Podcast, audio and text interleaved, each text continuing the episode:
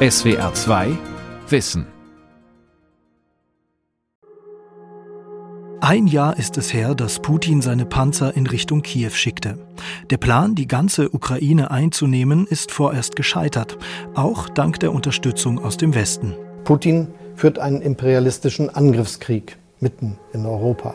Putin's invasion has been a test für US-Präsident Joe Biden ist Russlands Krieg gegen die Ukraine ein Test für Demokratien weltweit. Für Wladimir Putin ist es die Verteidigung des historischen Erbes Russlands. In der historischen Mythologie Russlands gilt die Ukraine als Kern der russischen Welt. Russland braucht die Ukraine, um diesen Mythos zu erfüllen. Uh, der Konflikt zwischen beiden Ländern reicht bis ins Mittelalter zurück. Mal waren sie vereint, mal verfeindet. Heute nutzen beide Seiten bestimmte Phasen dieser jahrhundertealten Geschichte. Die Ukraine, um ihre nationale Identität zu schärfen, die russische Seite, um den aktuellen Angriffskrieg zu rechtfertigen. Russland und die Ukraine. Geschichte eines Krieges. Von Pascal Siegelkow und David Beck. Es ist nicht die kurze, triumphale Spezialoperation geworden, die sich Wladimir Putin offenbar gewünscht hat. Der Krieg in der Ukraine hat sich zu einem Stellungskrieg entwickelt mit tausenden zivilen Opfern. Die russische Militärstrategie ist, wie schon im Krieg in Syrien, eine, bei der die Zivilbevölkerung gezielt zermürbt werden soll. Zerstörte Infrastruktur, Folterkammern für Gefangene, vergewaltigte Kinder.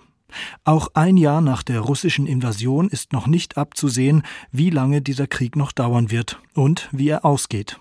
Russland jedenfalls wird sich so schnell nicht wieder aus der Ukraine zurückziehen, vermutet die ARD-Korrespondentin in Moskau, Christina Nagel. Und inzwischen will man natürlich auch gewisse Teile der Ukraine nicht mehr zurückgeben. Das ist jetzt nicht mehr nur die Krim, sondern das ist eben auch diese vier Gebiete, die man annektiert hat. Das ist Luhansk, das ist Donetsk, das ist Saporizhia und Cherson, auch wenn man da nicht mal die Kontrolle über diese Gebiete hat. Laut US-Militär sind seit Kriegsbeginn vor einem Jahr deutlich mehr als 100.000 russische Soldaten getötet worden. Zuverlässige und unabhängig geprüfte Zahlen gibt es nicht. Es steht jedoch außer Frage, dass die russische Armee ebenso wie die ukrainische massive Verluste erlitten hat. Längst wird spekuliert, ob Putin nach der Teilmobilmachung im September 2022 bald eine Generalmobilmachung anordnet. Hunderttausende junger russischer Männer haben sich vor der Einziehung ins Militär versteckt oder sind ins Ausland geflohen. ARD-Korrespondentin Christina Nagel sagt allerdings, Putins Zustimmungswerte seien nach wie vor hoch. Die russische Propaganda wirkt. Zum Narrativ, die Ukraine von einem Nazi-Regime befreien zu wollen, ist die Erklärung hinzugekommen, man sei einem Präventivschlag westlicher Kräfte gegen Russland zuvorgekommen.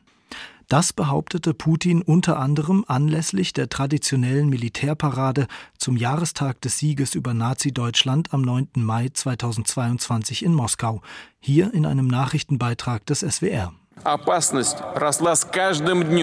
Die Gefahr wuchs jeden Tag. Russland erteilte dem Angreifer eine präventive Abfuhr. Es war eine erzwungene, rechtzeitige Entscheidung die einzig richtige. Christina Nagel hat mit Menschen in Russland gesprochen, die davon überzeugt sind, mit Putin und der russischen Armee gegen die alten Feinde ziehen zu müssen. Und die Leute sagen es einem auch mit Tränen in den Augen, sagen dann aber, es ist wichtig, dass wir Russen jetzt wieder in diesen Krieg ziehen, weil wir müssen dem Faschismus jetzt wirklich endgültig den Garaus machen. Und Faschismus ist dann nicht nur das, was in der Ukraine passiert, sondern dadurch, dass Europa eben Waffen liefert, sind auch die Europäer wieder mit dabei und haben das eben auch nicht überwunden. Und in der Lesart von, äh, von vielen Menschen dort, die ich da getroffen habe, ist es jetzt einfach eine Fortsetzung dessen, was im Zweiten Weltkrieg passiert ist. Putin nutze die historischen Bezüge zum Zweiten Weltkrieg bewusst, um den Krieg zu rechtfertigen, sagt Christina Nagel. In Bezug auf die Ukraine geht der russische Präsident aber noch weiter zurück. Er spricht eben der Ukraine äh, das Eigenständigkeitsrecht ab, sagt, die Ukraine war eigentlich nie souverän. Er greift da zurück auf Lenin, kommt dann aber auch immer wieder auf den großen Bogen zurück zur heiligen Kiewer Rus, zur Rus überhaupt und fängt damit immer wieder an und sagt, Belarus, ähm, die Ukraine und auch Russland sind im Prinzip eines. Das heißt, er macht so verschiedene Linien auf. Das eine ist eher religiös motiviert, kulturell motiviert. Das andere ist dann eher geschichtlich motiviert. Und dann kommt noch so ein dritter Strang dazu.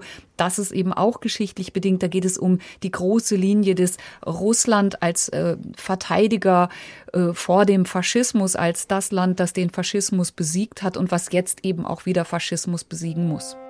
Die Geschichte der Ukraine und Russlands ist eng verflochten. Aber die Art und Weise, wie diese Geschichte gedeutet wird, könnte verschiedener kaum sein. Die offizielle russische Interpretation lautet, es gibt kein eigenständiges ukrainisches, belarussisches oder russisches Volk, nur ein gesamtrussisches. In der Ukraine dagegen will die aktuelle Regierung das Nationalbewusstsein stärken und verweist auf historische Quellen, die die Anfänge der eigenen Nation etliche Jahrhunderte zurückdatieren. Auf ein Datum können sich heute beide Seiten einigen. Ihre Geschichte beginnt im Jahr 988 mit der Christianisierung der sogenannten Kiewer Rus einem großen Gebiet, das weite Teile der heutigen Staaten Russland, Ukraine und Belarus umfasst. Die Christianisierung gilt als Geburtsstunde der russisch-orthodoxen Kirche. Um die Schwester des byzantinischen Kaisers Anna zu heiraten, lässt sich der Kiewer Großfürst Wladimir I. auf der Krim taufen. Mehr aus politischen Gründen als aus Überzeugung, sagt Frank Golczewski emeritierter Professor für osteuropäische Geschichte an der Universität Hamburg. Um diese Anna zu ehelichen, hat sich Wladimir dann taufen lassen und heißt deswegen in der russischen Tradition Wladimir der Heilige, weil er eben halt das Christentum in die Ruсь gebracht hat. Aber man muss sehen, das war jetzt kein begeistertes äh, Eintreten in eine neue Zivilisation, sondern es war ein politisches Tauschgeschäft. Wladimir Putin sieht in der Taufe eine Art gemeinsame geistige Quelle der Völker Russlands, von Belarus und der Ukraine. 2016 weiht er im Zentrum von Moskau ein 16 Meter hohes Denkmal für Wladimir I. ein. Zur Einweihung sagt Putin, Fürst Wladimir sei ein Symbol der Einheit aller Völker der historischen Russ. Die Christianisierung der Russ unter Wladimir I. ist für Putin der erste historische Beleg für die quasi natürliche Einheit von Russland und der Ukraine. Dort allerdings deute man die Ereignisse ab Ende des 10. Jahrhunderts komplett anders, sagt Historiker Frank Golczewski. Russland sei erst im 13. Jahrhundert aus dem Fürstentum Moskau hervorgegangen. Die ukrainische Perspektive ist, dass die Kiewer Rus ein ukrainischer Staat war. Und das, was sich dort im Nordosten entwickelt hat, einige hundert Jahre später etwas ganz anderes war, was mit der Ukraine gar nichts zu tun hat und dementsprechend eine eigene historische Entwicklung erfahren hat. In Russland und in der Ukraine ist der Tag der Taufe der Russ ein Feiertag und wird am 28. Juli begangen. Wurden die beiden heutigen Staaten oder einer der beiden also auf der Kiewer Russ ins Leben gerufen? Aus historischer Sicht sei diese Annahme nicht haltbar, meint Frank Golczewski. Das ist natürlich Quatsch, weil die Kiewer Rus war in der Tat ein einheitliches, halbwegs einheitliches Gebiet, aber natürlich kein Nationalstaat, sowas gab es damals nicht. Fürst Wladimir und seine Anhänger hätten sich damals auch nicht als Russen oder Ukrainer bezeichnet. Diese Begriffe gab es im 10. Jahrhundert noch gar nicht. Während sich das Zarenreich in den folgenden Jahrhunderten von Moskau aus enorm ausbreitet, treten ab dem Ende des 15. Jahrhunderts auf dem Gebiet der heutigen Ukraine immer mehr die Saporoger Kosaken in Erscheinung. Zunächst in kleineren Gruppen organisiert, schließen sie sich im Laufe des folgenden Jahrhunderts zu immer größeren Verbänden zusammen. Sind sie die ersten Ukrainer? Uh, Historiker diskutieren, wann die nationale Identität genau entstanden ist. Im Allgemeinen spricht man aber erst ab dem 16. Jahrhundert von einer Selbstidentifikation als ukrainisch.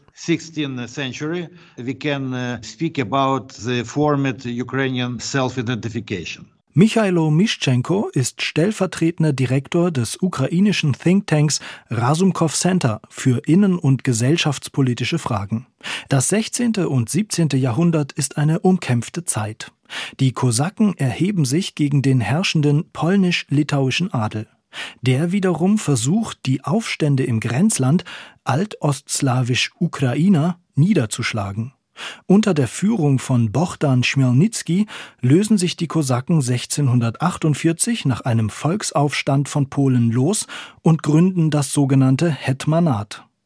Den Konflikt mit dem polnisch-litauischen Adel beendet das aber nicht. Auf der Suche nach Bündnispartnern wenden sich die Kosaken an den russischen Zaren Alexei I.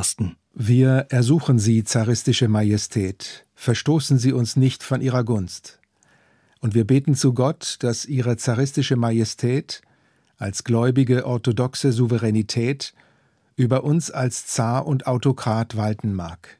Die Kosaken und das russische Zarenreich verbünden sich gegen Polen-Litauen. Sie schließen den sogenannten Vertrag von Perejaslav. Aber wie genau dieses Bündnis ausgesehen hat, das wird unterschiedlich ausgelegt. Historiker Frank Golczewski. Der Vertrag von Perejaslav ist sehr interessant, weil er eigentlich kein kompletter Vertrag ist.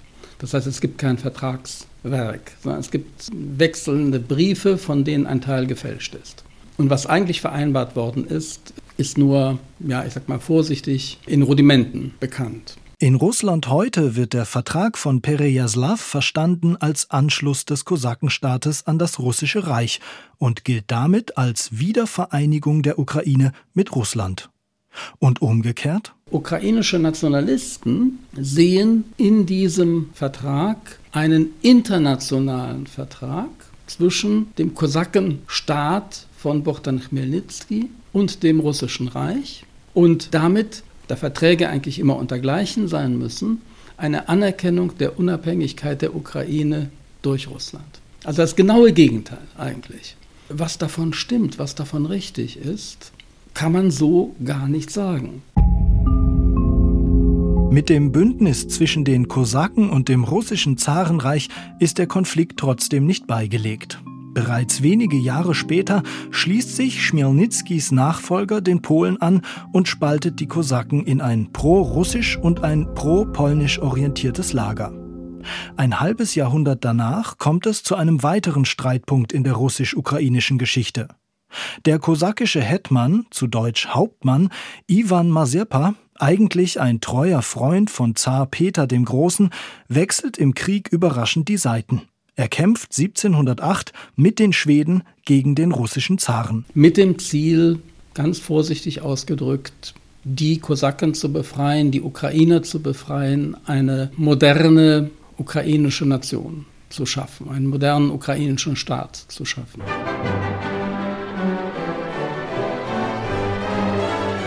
Die entscheidende Schlacht bei Poltawa ein Jahr später ist ein großer Triumph für Zar Peter den Großen.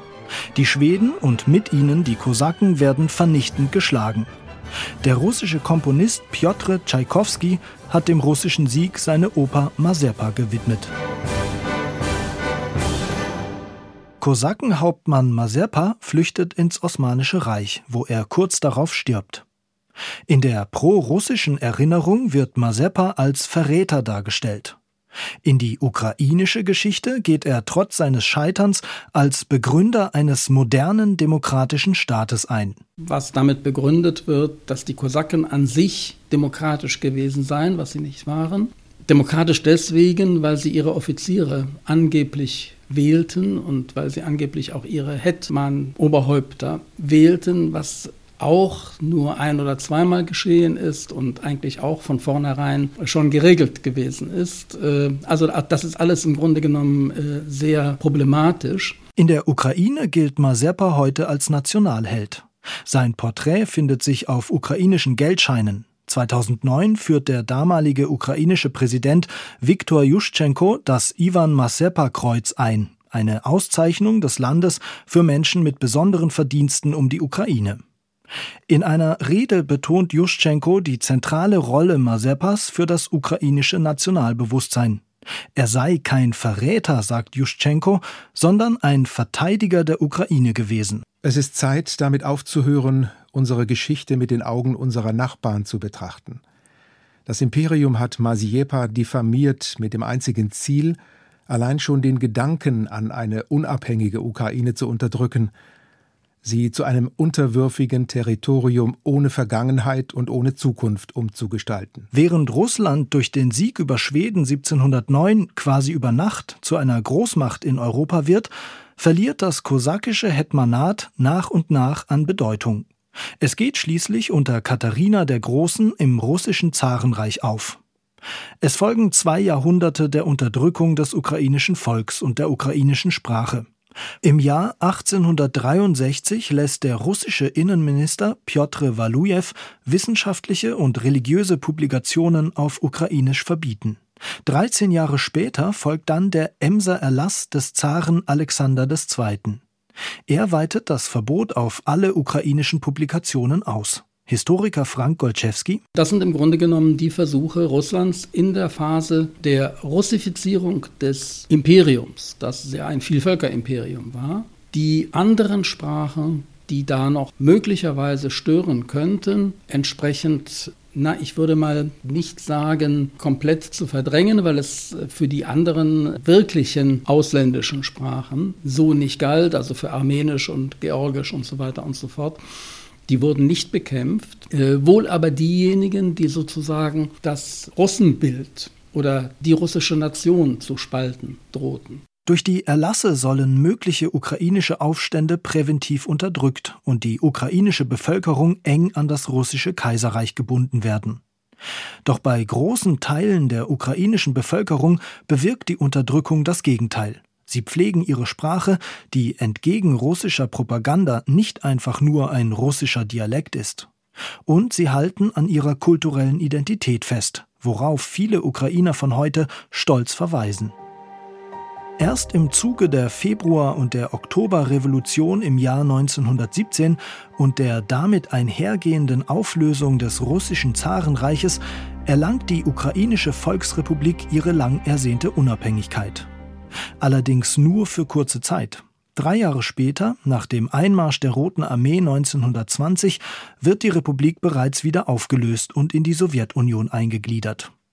Dort erleben die Ukrainer Anfang der 1930er Jahre ein nationales Trauma, den Holodomor, die größte Hungerkatastrophe des Landes. Bis zu vier Millionen Ukrainer sterben, auch weil Diktator Josef Stalin es bewusst darauf ankommen lässt. Diese Katastrophe, die hereinbrach, vor allem 1932 und bis Sommer, Herbst 1933. Deren Ursache liegt eben darin, dass Stalin nach 1928, 29 entschied, wir haben zwar jetzt eine Sowjetunion, aber sozial-ökonomisch ist noch vieles sozusagen beim Alten. Wir müssen auch die Gesellschaften, die Ökonomie transformieren. Und dazu gehörte die Zwangskollektivierung der Landwirtschaft. Und gerade die Ukraine, die ein unabhängiges Bauerntum hatten, traf das doppelt. Zum einen einfach die Zwangskollektivierung nach 1929 bedeutete, dass viele auch gerade die wohlhabenderen Bauern, die Kulaken, leidtragend waren, aber dass eben gleichzeitig damit auch das Rückgrat der ukrainischen Nation gebrochen wurde. Guido Hausmann ist Professor für osteuropäische Geschichte an der Universität Regensburg. Er beschäftigt sich als Mitglied der deutsch-ukrainischen Historikerkommission mit dem Holodomor. Der Versuch der ukrainischen Regierung, den Holodomor international als Genozid anerkennen zu lassen, ziele darauf ab, die Katastrophe in der europäischen Geschichte angemessen zu erinnern, sagt Guido Hausmann in einem online nach wie vor verfügbaren SWR2 Wissen von 2021 zur Geschichte der Ukraine. Er ist sicher aus ukrainischer Sicht das zentrale Verbrechen der Sowjetherrschaft an den Ukrainern. Und soll als solches gesehen und gewürdigt werden. In der Geschichtswissenschaft ist umstritten, ob es sich bei dem Holodomor um einen Genozid handelte.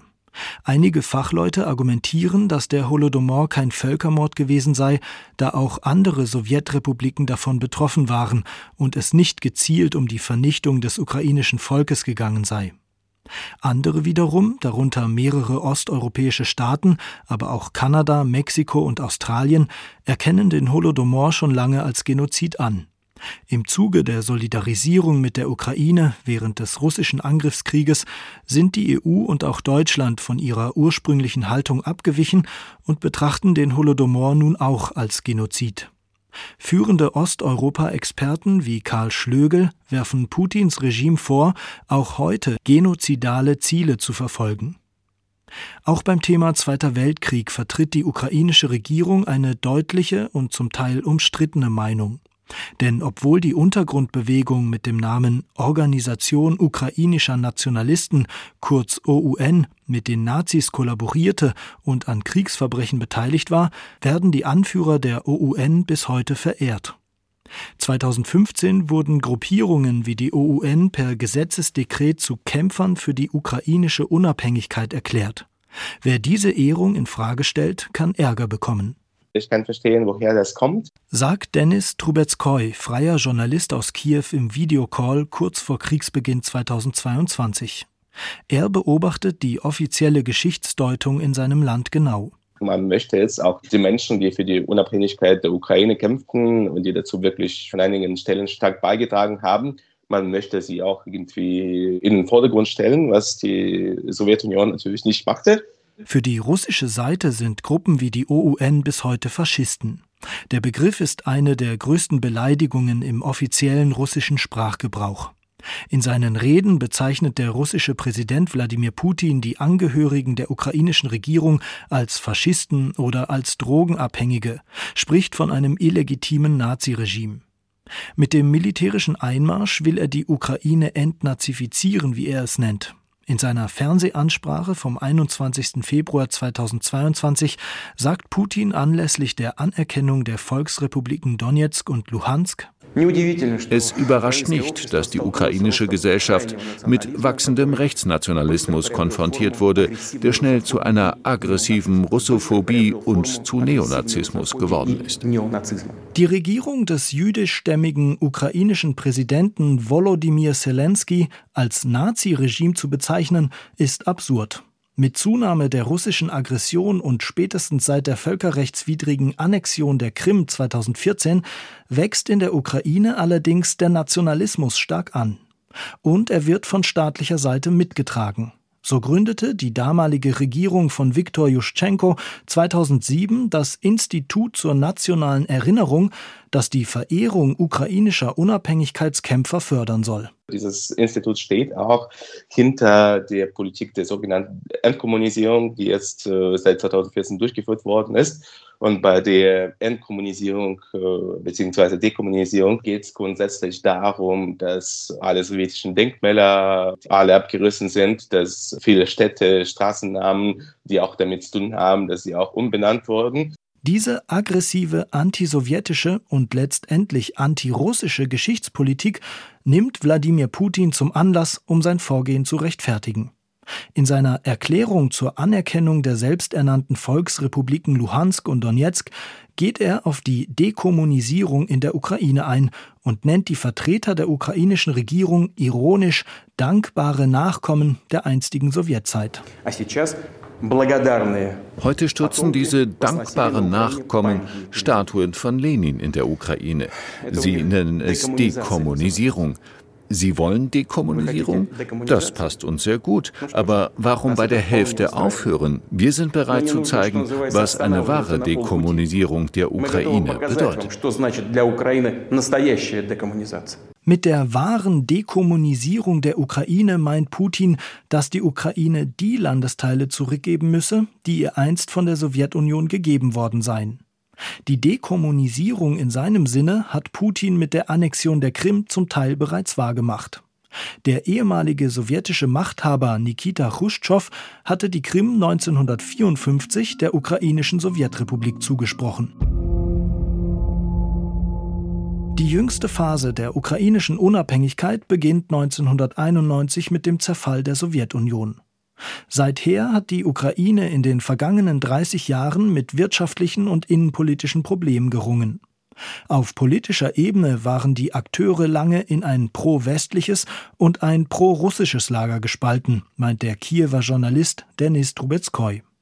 Zweimal, 2004 bei der Orangenen Revolution und 2014 auf dem Kiewer Maidanplatz, hätten Proteste auch mit Hilfe nationalistischer Kräfte zu einer westlich orientierten Regierung geführt. Seit 2014 spalte sich die Bevölkerung jedoch vor allem in ein stark nationalistisches und ein deutlich gemäßigteres pro-ukrainisches Lager. Was wir nach 2014 haben, ist eben, dass es diese innenpolitischen Differenzen definitiv gibt, aber die haben nichts mehr mit einer gewissen Russlandfreundlichkeit oder was auch immer in die Richtung zu tun. Als Reaktion auf die völkerrechtswidrige Annexion der Krim und das russische Eingreifen im Donbass 2014 haben beispielsweise Schulen in der Ukraine ihren Russischunterricht reduziert. Auch sonst gibt es auf offizieller rechtlicher Ebene Maßnahmen, die das Russische einschränken sollen. Im Alltag sprechen die Menschen in der Ukraine aber weiterhin ebenso selbstverständlich ukrainisch wie russisch. Präsident Zelensky stammt selbst aus einer russischsprachigen Familie. Als politischer Newcomer wurde der ehemalige Schauspieler bei seinem Amtsantritt 2019 erst von vielen Seiten belächelt. Das hat sich spätestens seit dem Einmarsch Russlands geändert. Beide Seiten operieren eigentlich mit historischen Argumenten. Und das Negative daran ist, dass Geschichte beliebig interpretierbar ist. Das heißt, beide Seiten können aus unterschiedlichen Interpretationen der Geschichte ihre jeweilige politische Thematik ableiten. Die Geschichte gibt das her. Man muss dann eben das Narrativ herausarbeiten, das einem am besten passt. Die neue Generation, Kinder und Jugendliche, lernten in den Schulen nicht, dass unterschiedliche historische Deutungen manchmal gleichberechtigt sein könnten, meint der Historiker Frank Golczewski. In vielen osteuropäischen Ländern und auch in Russland werde nach wie vor ein alleingültiges nationales Geschichtsnarrativ vermittelt. Und das Narrativ, das für Putin im Vordergrund steht, ist das der historischen Einheit Russlands und der Ukraine sagt auch Michailo Mischenko vom ukrainischen Think Tank Rasumkov Center. In der historischen Mythologie Russlands gilt die Ukraine als Kern der russischen Welt. Russland braucht die Ukraine, um diesen Mythos zu erfüllen. Die Geschichte der Ukraine und Russlands ist lang und kompliziert. Eine einseitige Interpretation der Geschichte sollte aber nicht als Rechtfertigung dienen, ein souveränes Land wie die Ukraine anzugreifen, meint Frank Golczewski. Ich halte das für großen Quatsch. Ich bin Historiker. Ich glaube, jemand, der wirklich Historiker ist, weiß, dass Geschichte eigentlich nichts an Argumenten für die jeweilige Gegenwart hergibt, sondern das meinen eigentlich nur Laien. Geschichte ist vergangen. Eigentlich müssen Politiker sich in die Zukunft hinein orientieren. Sie tun es aber nicht. Sie orientieren sich in irgendeiner Form an der Vergangenheit. Und die Vergangenheit ist eine freie Auswahl von unterschiedlichen Themen und unterschiedlichen Argumenten. Und deswegen, wenn Sie das historisch sehen, gibt eigentlich die Vergangenheit, gibt die Geschichte nichts her, um die eine oder andere Seite zu stützen. SWR 2 Wissen. Russland und die Ukraine Geschichte eines Krieges von Pascal Siegelko und David Beck. Redaktion und Sprecher Lukas Meyer-Blankenburg. Ein aktualisierter Beitrag aus dem Jahr 2022. SWR 2 Wissen. Manuskripte und weiterführende Informationen zu unserem Podcast und den einzelnen Folgen gibt es unter swr2wissen.de.